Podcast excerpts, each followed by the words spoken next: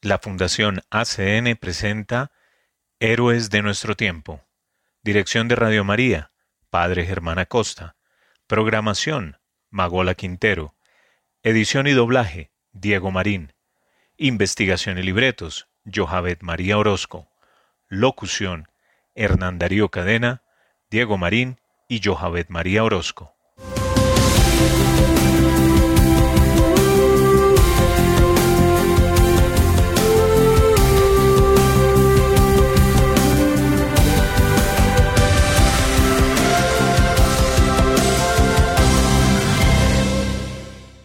Bienvenidos a Héroes de nuestro tiempo, un programa realizado por la Fundación ACN.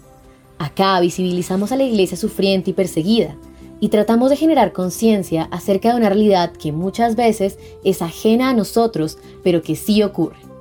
Además, le damos rostro al trabajo silencioso de hombres y mujeres de fe que viven el Evangelio.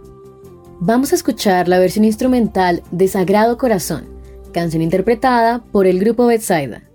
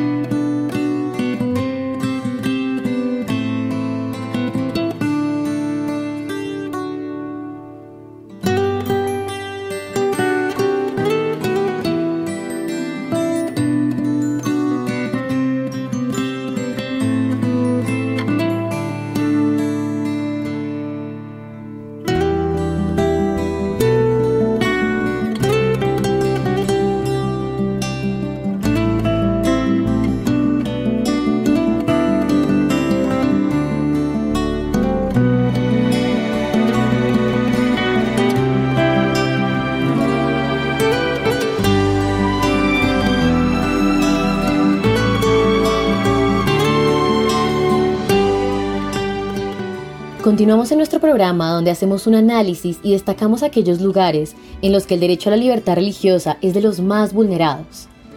En el episodio del día de hoy les traemos noticias, testimonios y vivencias de héroes que donan sus vidas para difundir el mensaje de salvación.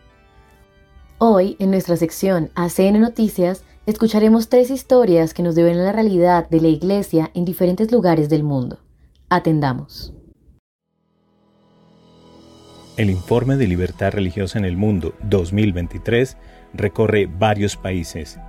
El informe sobre libertad religiosa, elaborado por la Fundación Pontificia ACN, se presentó a escala mundial el pasado 22 de junio.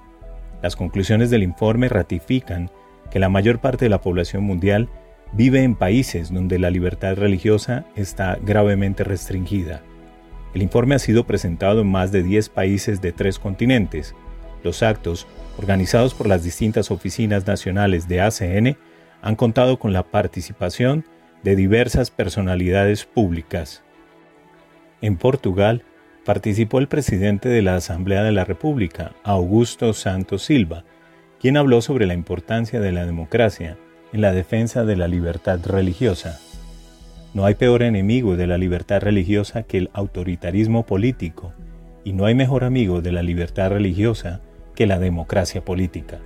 El mandatario recordó que hay que mejorar constantemente la forma en que el Estado y la sociedad civil miran a las religiones minoritarias en cada país, dejando el desafío de que la gente esté atenta con respecto a la situación de la libertad religiosa en cada uno de nuestros países. Durante la sesión también intervino el presidente de la Comisión para la Libertad Religiosa, José Vera Yardim, quien consideró que el estudio es un documento completo, objetivo, con un gran sentido pedagógico y, por tanto, lectura indispensable para cualquier persona preocupada por el tema de la libertad religiosa en el mundo. Benoit de Blampré, director de ACN en Francia, advirtió sobre la importancia de garantizar la libertad religiosa en todo el mundo. No podemos quedarnos sin actuar ante tantos casos de violaciones de la libertad religiosa, afirmó. Hay que llevar a los gobiernos a respetar a las minorías religiosas y, en general, a dejar un lugar para la religión en el ámbito social, puntualizó el directivo francés. Por su parte, la presentación del informe en la Embajada italiana ante la Santa Sede contó con la presencia del ministro italiano de Asuntos Exteriores, Antonio Tajani, y el presidente de ACN Internacional, Cardenal Mauro Piacenza. Además, durante el acto, los asistentes vieron un mensaje en video de la primera ministra italiana, Giorgia Meloni. En Colombia, la hermana Gloria Cecilia Narváez, misionera secuestrada por yihadistas en Malí, África, compartió su testimonio en una conferencia interreligiosa en Bogotá, la capital del país. Afirmó que, a pesar de las dificultades de estar encadenada y ser golpeada, vivió el momento tal como Dios se lo presentó y no deseó mal a sus captores. La conferencia contó con la participación de diferentes líderes religiosos, incluyendo al director de la mezquita local, al representante de la comunidad judía en Colombia y al secretario general de la conferencia episcopal del país. Esta iniciativa mostró la importancia del diálogo interreligioso y la búsqueda de la paz y la comprensión entre las diferentes creencias. El informe de Libertad Religiosa 2023 revela el recrudecimiento de la persecución y el aumento de la impunidad. Desde 1999, la Fundación ACN publica este estudio cada dos años, abarca los 196 países del mundo y todas las religiones. Uno de cada tres países del mundo carece de libertad religiosa. La persecución religiosa ha aumentado. En 47 de los países más peligrosos, la situación ha empeorado. Aceleración y concentración de las amenazas a los fieles en todas las regiones del mundo. Aumenta la impunidad. En 36 países, rara vez o nunca se procesa a los agresores. El derecho humano fundamental a la libertad de pensamiento, conciencia y religión se viola en uno de cada tres países, es decir, en 61 de 196 naciones. En total, casi 4.900 millones de personas, es decir, el 62% de la población mundial, viven en países donde la libertad religiosa está fuertemente restringida. El informe sobre la libertad religiosa en el mundo, RFR por sus siglas en inglés, 2023, publicado el 22 de junio por la Fundación ACN, subraya la aceleración de las amenazas y tendencias contra este derecho, revelando que la persecución por motivos de fe ha empeorado en general y la impunidad ha aumentado. El estudio abarca el periodo comprendido entre enero de 2021 y diciembre de 2022, y es el único informe no gubernamental que analiza el cumplimiento y las violaciones en todo el mundo para todas las religiones, del derecho recogido en el artículo 18 de la Declaración Universal de los Derechos Humanos. El informe constata que la discriminación y la persecución son claramente perceptibles en 61 países y que en 49 de ellos es el gobierno el que persigue o incluso asesina a sus propios ciudadanos por motivos religiosos sin apenas reacción de la comunidad internacional. Incluso las comunidades religiosas mayoritarias están ahora amenazadas. Según el mapa del informe, 28 estados están marcados en rojo como países calientes que indican persecución lo que denota los lugares más peligrosos del mundo para practicar libremente la religión, y 33 están marcados en naranja, lo que indica altos niveles de discriminación. En 47 de estos países, la situación ha empeorado desde la publicación del último informe, mientras que las cosas solo han mejorado en términos de libertad religiosa en nueve de ellos. Una de las principales conclusiones del informe de ACN es que las comunidades religiosas minoritarias se encuentran en una situación cada vez más grave, y en algunos casos se enfrentan a la amenaza de la extinción debido a una combinación de terrorismo, ataques contra su patrimonio cultural y medidas más sutiles como la proliferación de leyes anticonversión, la manipulación de las normas electorales y las restricciones financieras. Sin embargo, también hay casos de comunidades religiosas mayoritarias perseguidas, como en Nicaragua y Nigeria. En los dos últimos años, el informe también constata el aumento global del poder y el alcance de gobiernos autoritarios y líderes fundamentalistas que pretenden ejercer un poder ilimitado y están celosos y temerosos de la autoridad espiritual y la capacidad de movilización de las comunidades religiosas. Esto tiene un fatídico efecto sobre la libertad religiosa. La impunidad se ha convertido en una constante en todo el mundo y en 36 países los agresores rara vez o nunca son procesados por sus crímenes. El silencio de la comunidad internacional contribuye a esta cultura de la impunidad de regímenes considerados estratégicamente importantes para Occidente, como China e India, que acaban por no ser objeto de sanciones internacionales ni de ninguna otra consecuencia por sus violaciones de la libertad religiosa. Lo mismo ocurre con países como Nigeria y Pakistán. Un ejemplo de estos regímenes opresores, según el informe, es Nicaragua, que por primera vez fue incluido en la lista de países con los niveles más altos de violaciones de la libertad religiosa. El informe llama la atención sobre la preocupación por los crecientes límites a la libertad de pensamiento, conciencia y religión en los países que pertenecen a la Organización para la Seguridad y la Cooperación en Europa, OSCE. En los dos últimos años se ha pasado de un clima de persecución educada hacia quienes quieren vivir y expresar abiertamente su fe a otro de cultura de la cancelación y discurso forzado, con una fuerte presión social para ajustarse a las tendencias ideológicas del momento. Como nota positiva, el informe señala un aumento de las iniciativas de diálogo interreligioso y el alegre retorno a las celebraciones religiosas sin restricciones en muchos países tras los cierres de COVID-19. Regina Lynch, recientemente nombrada presidenta ejecutiva de ASEAN Internacional, explica que el principal objetivo de este informe es motivar a la gente para que se implique y ayude a quienes sufren persecución religiosa a través de la oración, compartiendo información, hablando en favor de las víctimas, implicando a los políticos y manteniéndose informados sobre la realidad sobre el terreno en diferentes partes del mundo. El informe de ACN sobre la libertad religiosa en el mundo pretende recopilar información y ofrecer un análisis sobre el abuso de este derecho humano fundamental en todo el mundo. Es una herramienta. La herramienta es tan buena como aquellos que la utilizan, la comparten con otros y trabajan para lograr un cambio, afirma Regina Lynch. República Democrática del Congo. Que el gobierno asuma sus responsabilidades. Los obispos de la provincia eclesiástica de Bakambu en el extremo oriental de la República Democrática del Congo, RDC, denuncian en una declaración sin concesiones la incapacidad de la administración de acometer los retos que se le presentan. Los obispos de seis diócesis, Bakabu, Butembo Beni, Goma, Kasongo, Kindu y Huira, de la República Democrática del Congo han dirigido después de su reunión ordinaria una serie de advertencias al gobierno del país. Sus diócesis están situadas en Kivu Norte y Kivu Sur, en la frontera con Ruanda, donde hay inmensos recursos naturales. Además del buen clima y la fertilidad de la tierra, estas regiones albergan recursos mineros como el coltán, un mineral indispensable para dispositivos electrónicos de alta tecnología, sin embargo, estas bendiciones se han tornado en una maldición para los habitantes, pues estos se ven sometidos a la violencia de milicias armadas que se apoderan de sus territorios para explotar sus riquezas. Por desgracia, el gobierno del país no está a la altura del desafío.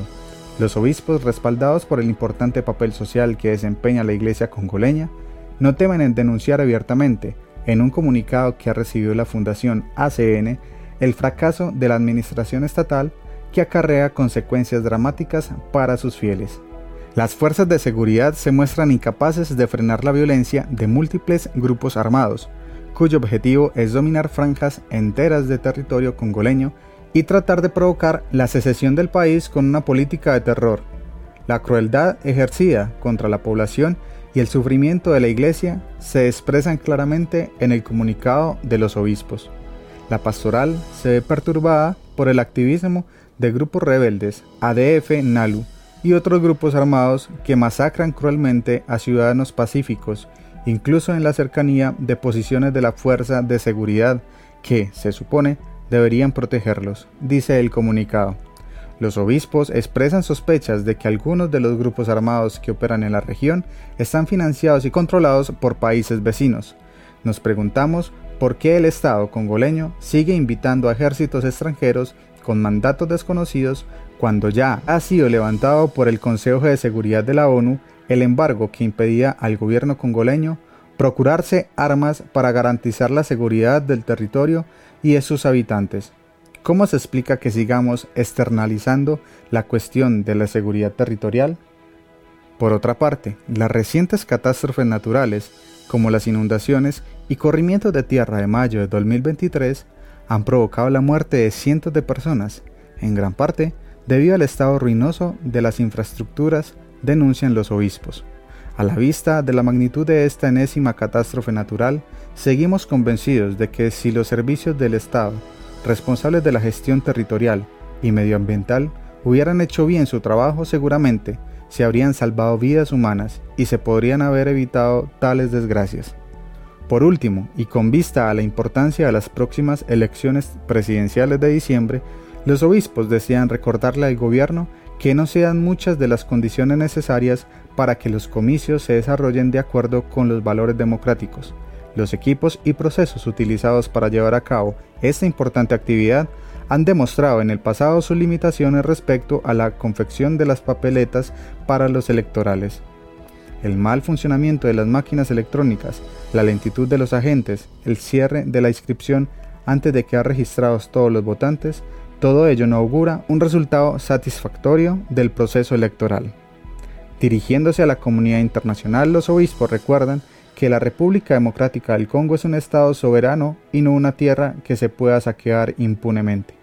Por ello, denuncian la actitud de las empresas que se benefician del saqueo de los recursos naturales y concluyen repitiendo el llamamiento del Papa Francisco durante su visita de enero y febrero del 2023, no toquen la República Democrática del Congo, no toquen África, dejen de asfixiarla, porque África no es una mina que explotar, ni una tierra que saquear. El pasado 22 de junio, la Fundación Ayuda a la Iglesia que Sufre, ACN Colombia, organizó un conversatorio interreligioso titulado Libertad religiosa en riesgo, un análisis en la sociedad actual, como parte del lanzamiento del 16 informe de libertad religiosa en el mundo. Durante este evento se contó con la participación de la hermana Gloria Cecilia Narváez, una religiosa colombiana que fue secuestrada por un grupo terrorista musulmán en Malí, África. Ahora vamos a escuchar la introducción que hizo el padre Astolfo Moreno, presidente de la Fundación ACN, antes de que la hermana narre su testimonio. Prestemos atención. Para mí realmente es más que un honor poder presentar a la hermana Gloria Cecilia Narváez Argotti, colombiana, nariñense, religiosa de la comunidad de las franciscanas de María Inmaculada. Ella en su formación es profesional en educación y en administración educativa, ha sido rectora de algunos colegios públicos y privados, además de ejercer cargos administrativos en la Universidad Mariana de Pasto. Pero creo que estos pergaminos académicos y profesionales se desvanecen frente a su carta, digamos, de, presentación, que es su testimonio, su vida. Misionera eh, en África, por prácticamente cinco años secuestrada por grupos extremistas en Malí. Hoy, después de toda esa experiencia, sigue donando y gastando su vida en nuestro país, en Tumaco, y por tanto no para la misión. Una mujer, una religiosa, una creyente, que se dona a Jesucristo en la misión y que realmente eh, nos ilustra y nos anima. Yo invito a escuchar sus palabras con la atención, con la delicadeza del que pisa un terreno sagrado, porque realmente su experiencia nos edifica y nos abre horizontes. Hermana Gloria, bienvenida, por favor.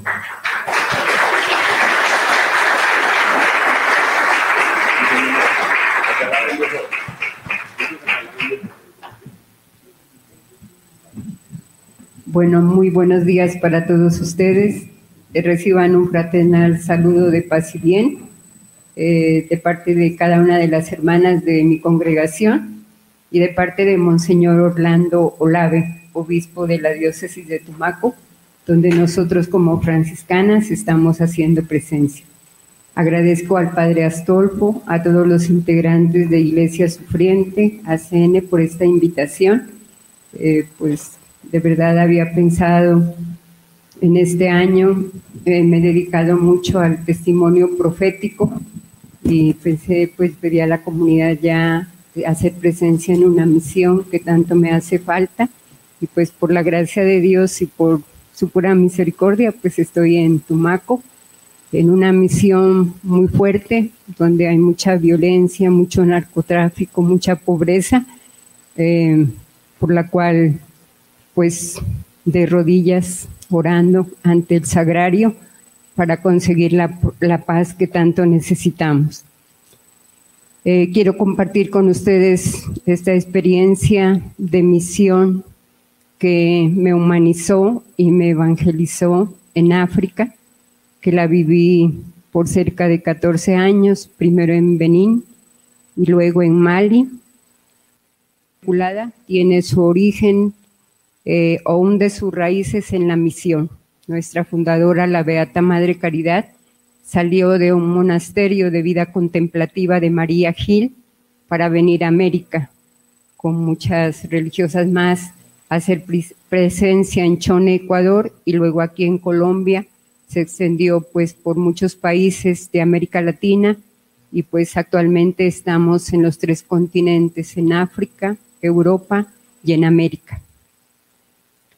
En el año de 1992 eh, abrió la congregación dando respuesta a la misión Allentes en el pueblo de Carangazo, Malí, África Occidental, una misión eh, la cual haciendo la presencia, el servicio misionero con niños en un hogar que venían a nuestra casa de un día de nacidos, contábamos en ese momento con 100 niños, de un día de nacido, de un día de nacidos hasta 10 años. Eh, pues dentro de la cultura miñanca, la gente se dedicaba mucho, se dedica mucho al pastoreo, al cultivo de la tierra es gente paciente, acogedora, respetuosa, alegre y llena de esperanza. Valoran el agua como un tesoro precioso y un signo que pues es muy apreciado y yo diría que en Tumaco pues también, ¿no? Tiene como las mismas características, aunque pues yo lo veo con mucha pena que siendo la costa pacífica tan rica, pues ni siquiera tenemos acueducto, ¿no? Nosotros en la misión llega el agua casi cada 12 días, hay que recogerla en baldes y pues a uno le da como mucha pena este abandono, ¿no? El 98% de la población practicante del Islam en Carangazo y el 2% de la religión católica. En el año 2010 llegué a esta misión eh, y nuestro servicio y presencia misionera ahí en Carangazo era la promoción humana, sobre todo con las mujeres que no habían tenido la oportunidad de educarse, la alfabetización, la economía familiar mediante la creación de unos graneros, el cual sostenía la población en tiempos de hambre, la población con 12 mil habitantes y 45 veredas eh, pues hablan la propia lengua, el miñanca y el árabe. Em, también teníamos algunos grupos de jóvenes, de niños, pero siempre con el debido respeto de la, de la religión. En Malí se vivía en fraternidad y respeto, no obstante las diferencias religiosas, culturales, siempre fuimos sembradoras de esperanza, de amor, de fraternidad, de misericordia y acompañábamos a todas las familias en las alegrías y en los duelos, a las familias golpeadas por las muertes de sus seres queridos. Pero nuestra vida de fraternidad se truncó el 7 de febrero del 2017. A las 9 de la noche nos encontrábamos en la casa donde estábamos las cuatro hermanas, tres colombianas, una de Burkina Faso, africana, Teníamos al cuidado 13 niños que estaban con una enfermedad contagiosa, que los habíamos separado de los demás, cuando irrumpieron cuatro hombres fuertemente armados con metralletas, machetes, revólveres, y pues empezaron a, a insultarnos con palabras hirientes que nos llegaban muy fuerte al corazón. Y entonces yo pues, para que no les hicieran daño a mis hermanas, ofrecí mi vida y pues me llevaron. Eh, el ejemplo de Jesús me cautivó y me ayudó. Él fue perseguido, maltratado y sin embargo sus únicas palabras fueron, Padre, perdónales porque no saben lo que hacen. Durante cuatro días, noche y día, me fueron adentrando al desierto del Sahara, en canoa, caminando, en motos, en camionetas, porque pues había ciertos aviones que perseguían, evadiendo todos estos peligros que ellos tenían, Y así pasé cuatro años y ocho meses, 1680 días, eh, trasladándome de un lugar a otro, pues a lugares lejanos dentro del desierto del Sahara. Las preguntas eh, de por qué tantos años de silencio, de soledad, de sufrimiento, resumen pues las experiencias de este duro cautiverio. Aunque fueron años difíciles, puedo decir con certeza que mi espíritu nunca estuvo secuestrado. Siempre pude contemplar la hermosura de la naturaleza en el desierto del Sahara, por los lugares donde ellos me, me llevaban. Y como franciscana pude hacer vida nuestra espiritualidad franciscana de San Francisco de Asís y de nuestra Madre Caridad. Solía dibujar un cáliz de en la arena. El sagrario lo llevaba a todas partes y la comunión espiritual fue lo que me sostuvo en todos estos casi cinco años de secuestro. Animé siempre a mis compañeras de cautiverio, entre ellas una joven europea protestante. Al principio fuimos, pues fui secuestrada por grupos yihadistas de Al-Qaeda pero ellos pues nos entregaron a la señorita protestante y a mí a un grupo mm, de defensa del Islam que hacía persecución en la religión, a las comunidades religiosas y a muchos sacerdotes que fueron saliendo del norte de Mali. Eh, siempre cuando ellos me gritaban. El Islam es la religión, obligándome a la conversión. Yo recitaba los salmos y cuando ellos iban a hacer su oración, siempre venían a escupirme y a maltratarme. Pero yo siempre, con el debido respeto, cuando ellos hacían su oración, prestaba mucha atención y siempre oré por ellos para que pudieran convertirse y comprender que como hermanos, aunque ellos musulmanes y nosotros católicos, podíamos ser hermanos y vivir en fraternidad. Pero ellos decían, nunca seremos amigos de una, de una persona que tenga otra religión y peor de una religiosa. Eh, estuve muchos, mucho tiempo encadenada, siempre amenazada de muerte. San Francisco de Asís con la oración de la paz que resume las bienaventuranzas, me, me fortaleció callar, callar para que Dios nos defienda. Y yo me preguntaba y me decía callar para desarmar la guerra, callar las tristezas, las alegrías, las lágrimas. Y callar era vivir las bienaventuranzas, hacer vida la oración de la paz. San Francisco en uno de sus escritos decía, si te azotan, bendícelos y que nadie se trabe en discusiones. Este ejemplo de nuestra fundadora y de nuestra espiritualidad franciscana me fortaleció durante todo este tiempo. En todos los peligros que vivimos durante estos casi cinco años cuando fueron perseguidos, Siempre me dirigí a la Virgen María con la oración, ruega por nosotros, Santa Madre de Dios. Y alguno de ellos decía, la oración que haces a María nos ha salvado de, ser, de que nos maten, porque veíamos las granadas, las metralletas, los tiroteos a nuestro lado, pero gracias a la misericordia de Dios pudimos salir de todo esto. Toda esta experiencia misionera me ha hecho eh, vivir y pensar al dirigirme a todas las personas con una mirada de misericordia. Podemos todos vivir como hermanos sin ser encadenados, ni por nuestra religión, ni por nuestras ideologías, ni por nuestra, nuestra cultura. Todos podemos vivir en libertad como hermanos, siguiendo el ejemplo de Jesucristo, hermano de todos.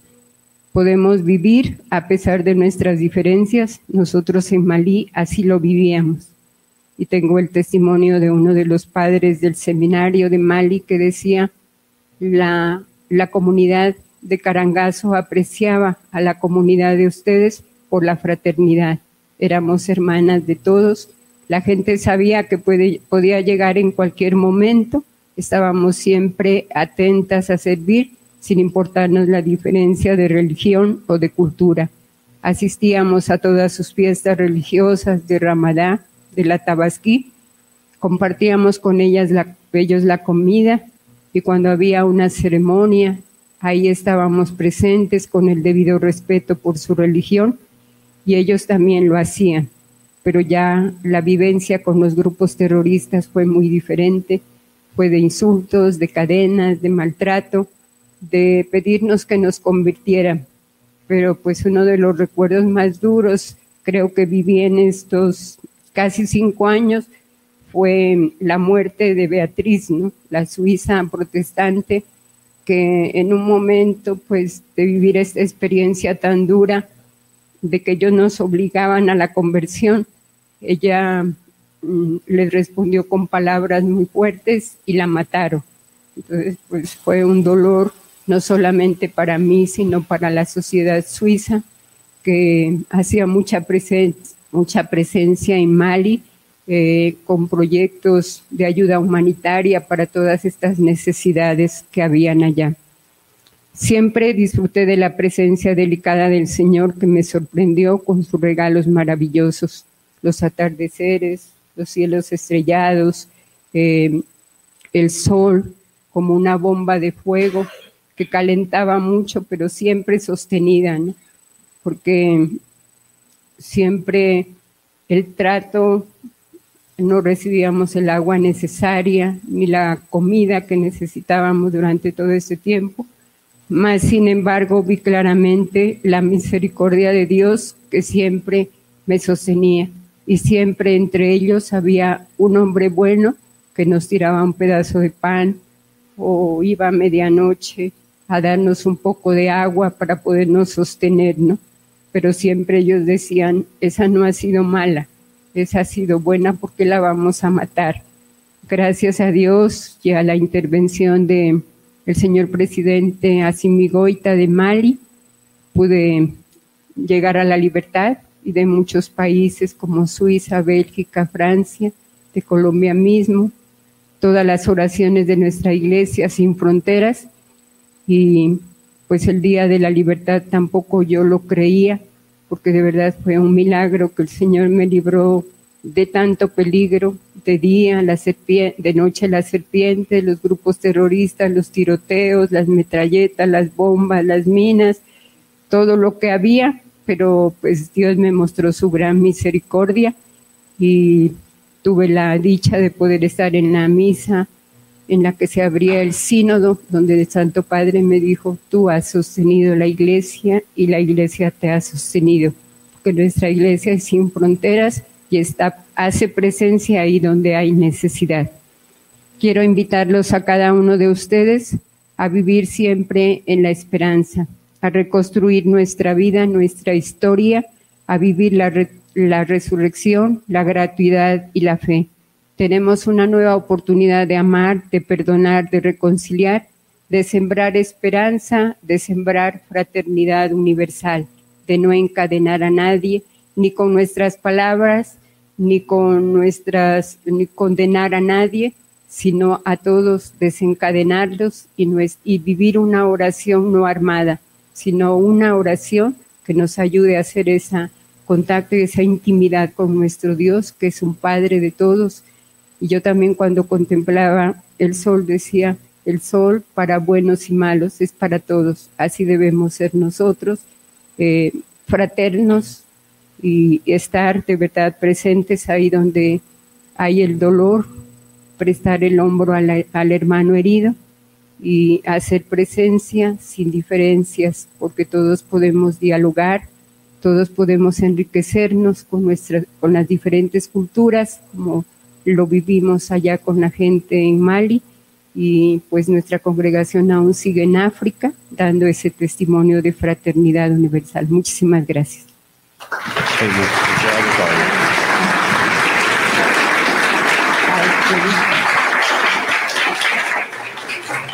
Muchas gracias, hermana Gloria. El informe nos arroja unas cifras realmente escandalosas. Aquí tenemos el testimonio de lo que es la perseverancia, la fe, la oración, la tolerancia y el diálogo. El informe nos arroja una cifra de 4.900 millones de personas que sufren persecución religiosa de uno u otro nivel en el mundo.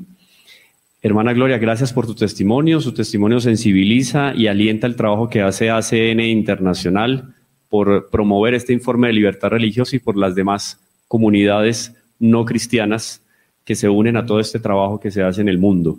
Tenemos ahora unos minuticos, no la dejé salir aquí porque no la dejé salir porque tenemos unos minuticos para unas preguntas. No sé si hay una pregunta del público, yo creo que alcanzaríamos solo para una en redes sociales que tenemos inclusive personas conectadas desde diferentes lugares del país y del mundo. Si alguien tiene una pregunta para la hermana Gloria sobre su testimonio, esos días que pasó eh, de noche oscura y que de alguna manera, como bien lo decía el Papa Francisco, sustentó la iglesia y la iglesia la sustentó. ¿Tiene una pregunta? A ver, yo por aquí le paso el micrófono.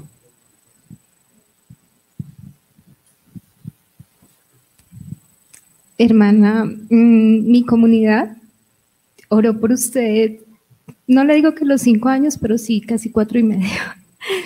Eh, y quisiéramos saber qué hay que hacer. Hay mucha persecución. Eh, nos duele las cifras de los perseguidos y de los sacerdotes que incluso han sido quemados vivos. ¿Qué podemos hacer nosotros los laicos pues además de orar, eh, desde aquí, desde nuestra posición, para que ustedes sientan en esas misiones que son tan difíciles, que solo ustedes se arriesgan a hacerlas, eh, pues para apoyarlos. Muchísimas gracias. La oración, esa es nuestra fuerza. Pues de toda la experiencia que he tenido en este año, ¿no? De testimonio de profetismo religioso, yo lo he constatado en varios países donde he hecho presencia. La gente ha dicho, hermana, no la conocíamos, pero hemos orado de rodillas ante el sagrario. Ahí la teníamos en el sagrario de la parroquia, la hermana Gloria, la hermana Gloria, y ahora pues nos conocemos, ¿no? Inclusive ahora en Tumaco, allá que estoy. Entonces yo digo, la oración es la fuerza, ¿no?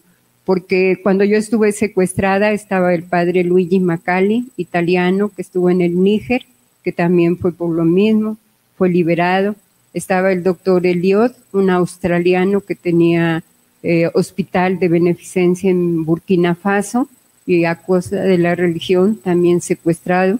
Hace menos que un mes liberado después de siete años de intenso sufrimiento una persona ya de 85 años de edad, de verdad una persona consagrada al servicio de los demás, el padre de Burkina Faso, de la parroquia de Dori, él sí fue asesinado lastimosamente, que fue en el mismo tiempo en que nosotros estábamos haciendo presencia, y pues el periodista francés que también fue liberado gracias a las oraciones, porque eso es lo que, donde yo he ido, oremos por esta necesidad, ¿no? Por nuestros misioneros, sacerdotes, laicos, que están aún secuestrados por, para que tengan esa libertad, ¿no? Y ahora, pues, de la comunidad de los padres blancos, tenemos al padre Jayo, que ya desde noviembre, también por el mismo grupo en defensa del Islam, que fue secuestrado, un padre que dirigía la Universidad Islámica en la capital de Malí, en Bamako, que estaban al servicio de, pues, de la gente, de los jóvenes, porque la universidad era abierta, tenía muchas carreras en educación y fue sacado de ahí. Él portaba su rosario porque eso lo se identificaba. Se lo quitaron y se lo llevaron. No, no sabemos hasta hoy día qué ha pasado con él. Lo mataron, vive Seguimos orando por él a sí mismo en el sagrario de rodillas, presentándoselo al Señor, a María, que cuide sus días porque de verdad estas experiencias, él es un sacerdote ya mayor y el intenso calor del desierto, las condiciones en que a uno lo someten de verdad son muy fuertes y pues de todas maneras esos días de soledad, ¿no? porque uno no se puede comunicar con nadie, ni decir tengo sed, ni necesito esto, no.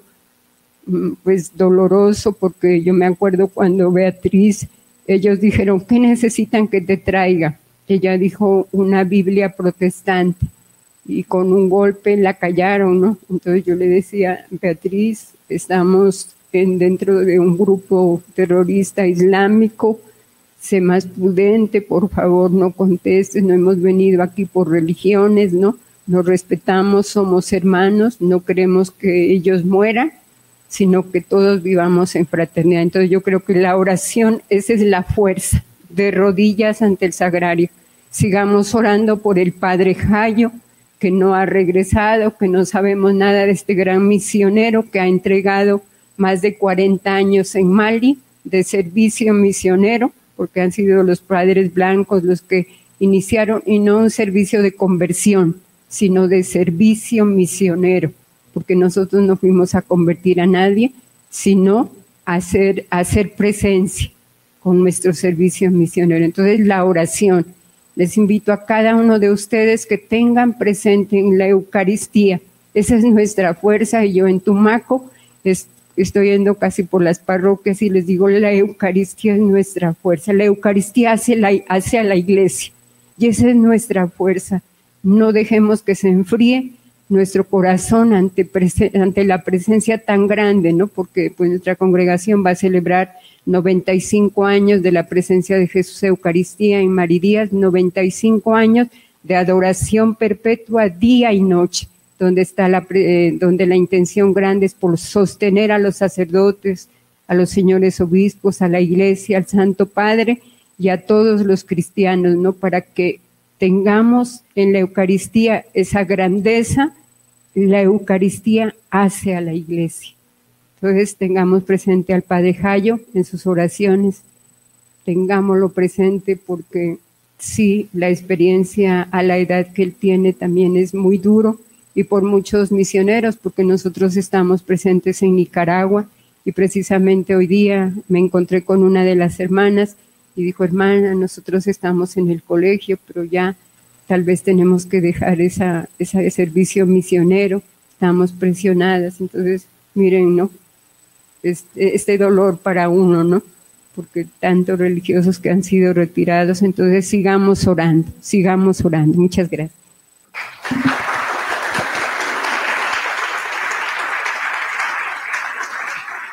Queremos expresar nuestro profundo agradecimiento a la hermana Gloria Cecilia Narváez por compartir con nosotros su testimonio tan impactante y edificante. Su valentía y resiliencia son verdaderamente inspiradoras. Resaltamos que su testimonio nos revela cómo Dios estuvo verdaderamente presente durante aquellos casi cinco años de su cautiverio. Su fe inquebrantable y su conexión espiritual le brindaron fuerza y consuelo en momentos de gran adversidad. En nuestra última sección tenemos No los olvidamos, un espacio que nos trae las historias y vivencias de los héroes que dan su vida por el Evangelio. Escuchemos.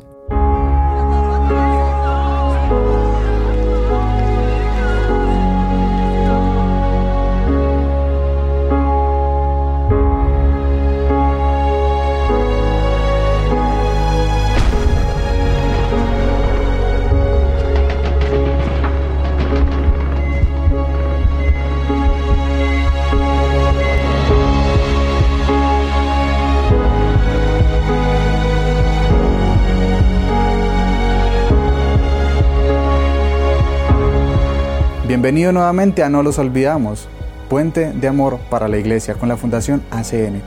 En este segmento le damos visibilidad a todos esos héroes anónimos de nuestra iglesia que en silencio llevan el amor de Cristo a donde quiera que van. Pero también es una ocasión para mostrar y hablar sobre la iglesia sufriente y perseguida. Con ocasión del lanzamiento mundial del Informe de Libertad Religiosa 2023, Monseñor Alfonso Miranda Guardiola, obispo auxiliar de la diócesis de Monterrey, México, reflexiona al respecto de este derecho fundamental de los seres humanos, enfatizando en cómo los católicos, los cristianos en primer lugar, debemos vivir con celo y con autenticidad la fe en Jesús, siendo verdaderos testigos con nuestras obras. Escuchemos a Monseñor Miranda. Decía un obispo eh, amigo nuestro, Monseñor Enrique días, días decía eh, que seamos perseguidos a causa del Evangelio y no, y no por vivir en contra de él. ¿Qué quiere decir esto?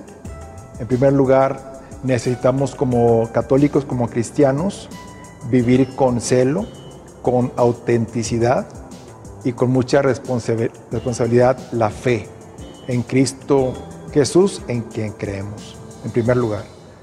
Siendo testigos de, de Jesús expresado en nuestras obras de caridad, de justicia y de verdad, a veces ciertamente incomodan a la sociedad o a gobiernos, etc. Y ahí es cuando se pone a prueba nuestra fe. Y la persecución pues viene pues desde insultos, y llámese después agresiones, prohibiciones, impedimentos y, también a nivel de, medios de comunicación, pero necesitamos mantenernos firmes en la fe. ¿Por qué es perseguida la iglesia? Pues debiéramos serlo por vivir lo que Jesús nos enseña. Y si tiene que ver esto con, con defender la verdad, defender la vida, defender al oprimido, pues eso es nuestro papel. Pues lo que alcanzamos a ver desde nuestra tierra, desde nuestro país, es que ha crecido mucho la, intolerancia religiosa.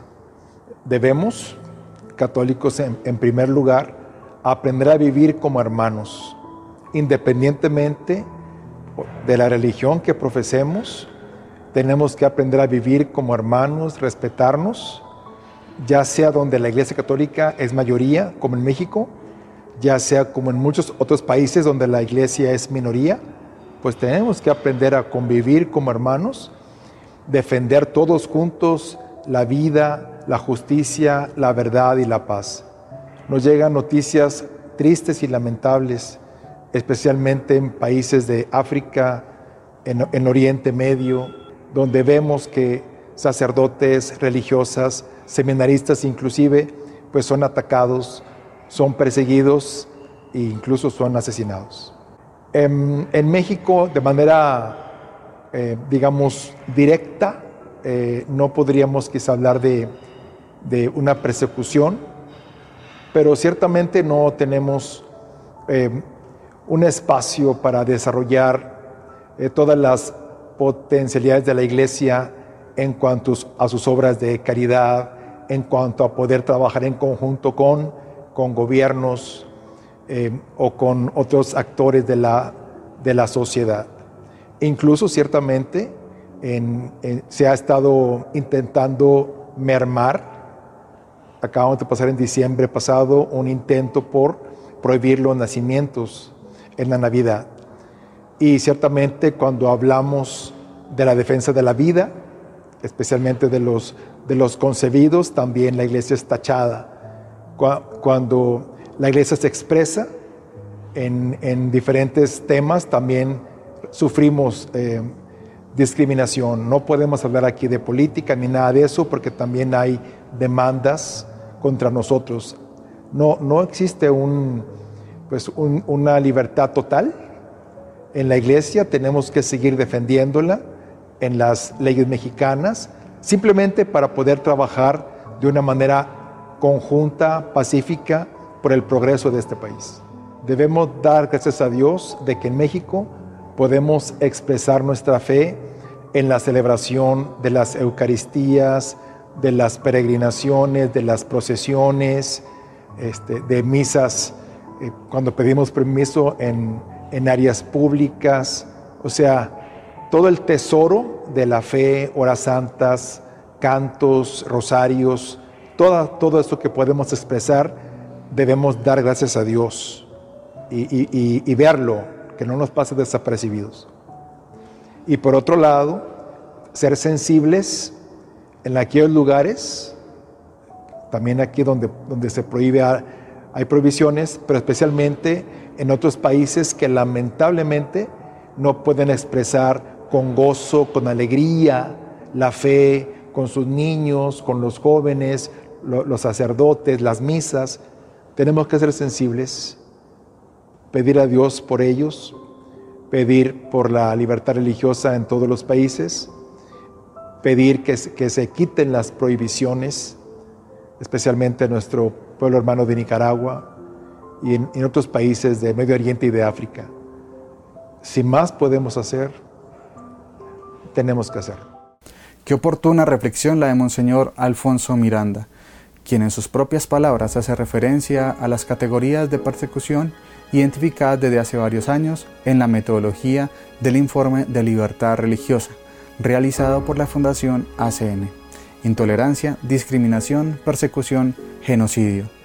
También el obispo Miranda pone en el centro de la reflexión la pregunta ¿por qué nos persiguen? Y expone algunas razones muy interesantes al respecto, principalmente el hecho de hablar siempre con la verdad.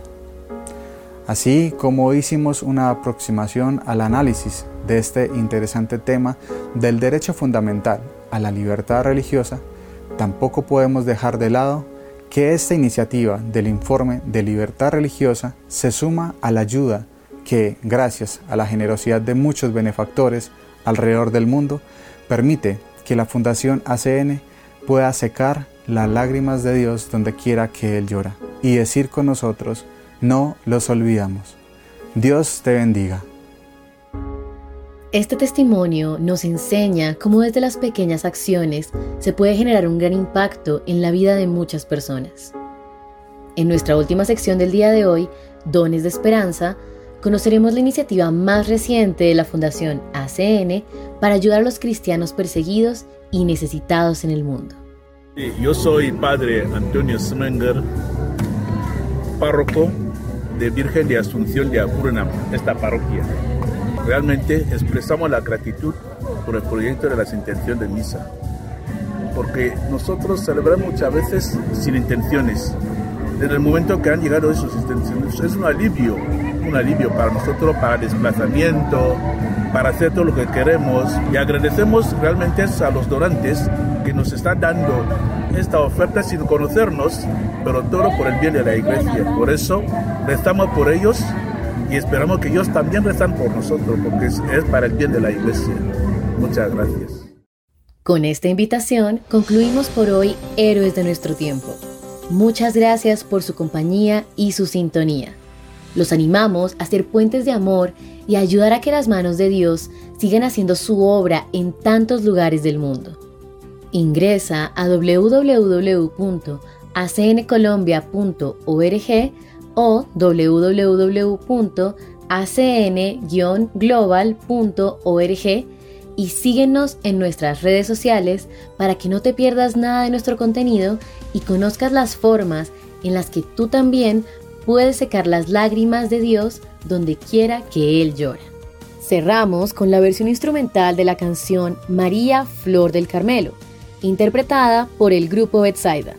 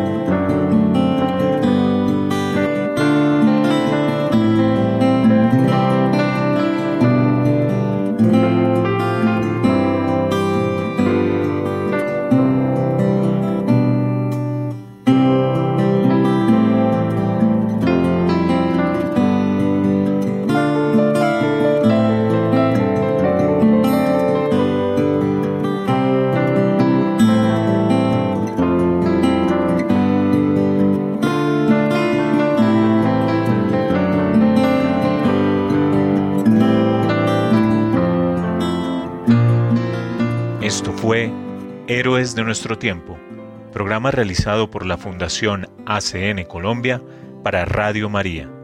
Gracias por su sintonía. Dios los bendiga.